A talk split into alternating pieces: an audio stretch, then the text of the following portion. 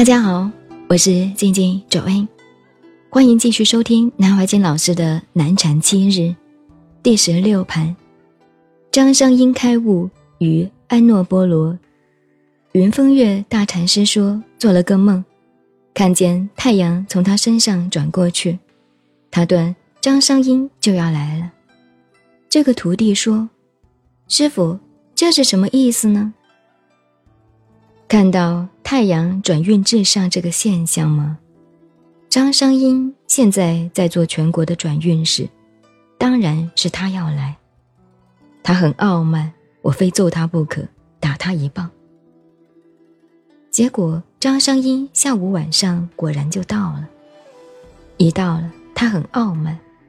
云风月大禅师出来见，客厅里两个一谈，他就东问西问。你南佛陀有几个房间呢？多少？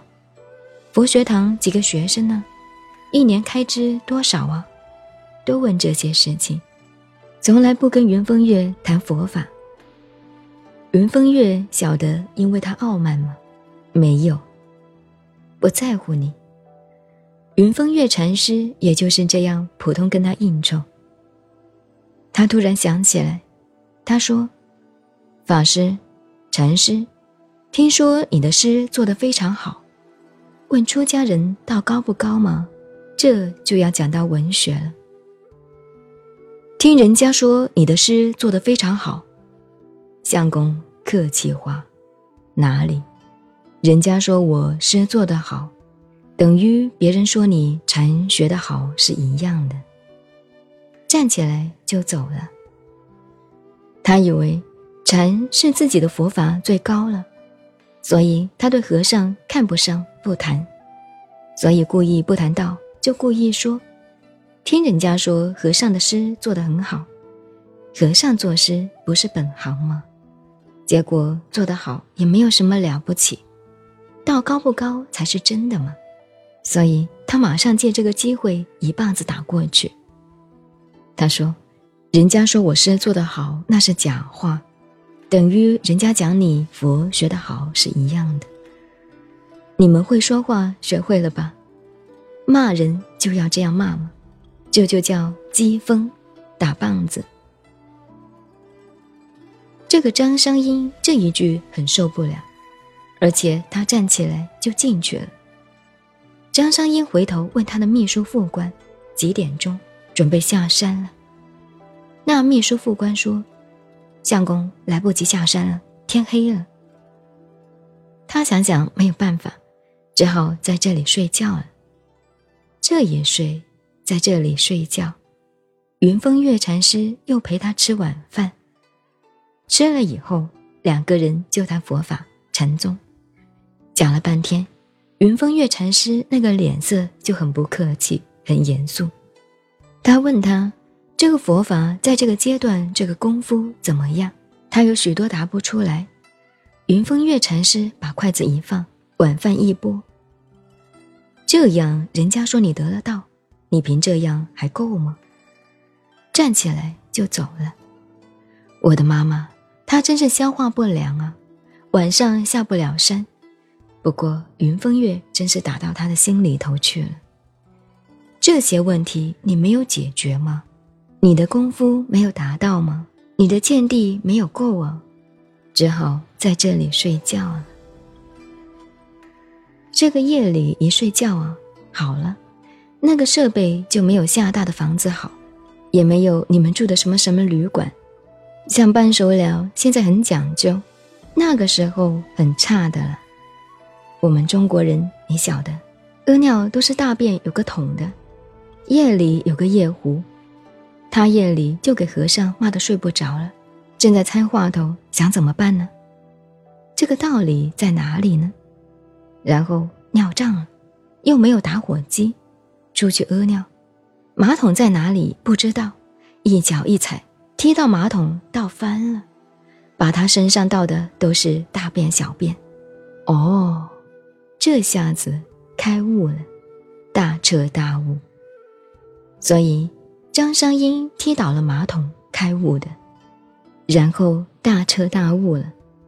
他感谢云风月，真是他的师傅，就不管尿也不屙了，高兴的跑到和尚的房间就敲门：“师傅啊，你开门！师傅啊，你开门！”云风月说：“干什么？”师傅，你叫我抓的那个贼呀，我已经抓到了。这个老和尚躺在床上，小事一件，回去睡觉吧，明天再说了。这就是大禅师。从此大彻大悟，然后我的重点不在这里。刚才上午给你们讲观世音菩萨眼睛怎么定，然后他做了一个镜子，批评唐朝的李敖。这首诗：云在青天，水在平。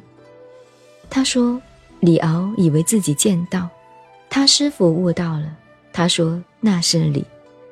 理念上、学问上的悟，功夫上没有道，是这个意思。我跟你们讲，不然你们看不出来。你们看书看懂了，那我就没得戏唱了。就是你们不懂的，我才来唱戏嘛，对不对？这个他批评李敖这首诗怎么样做呀？云在青天，水在平，还是用他原来这一句。眼光随指落深坑，惜花不耐风霜苦，说甚深深海底行。惜花不耐风霜苦，说甚深深海底行。这一点要给你们补充了。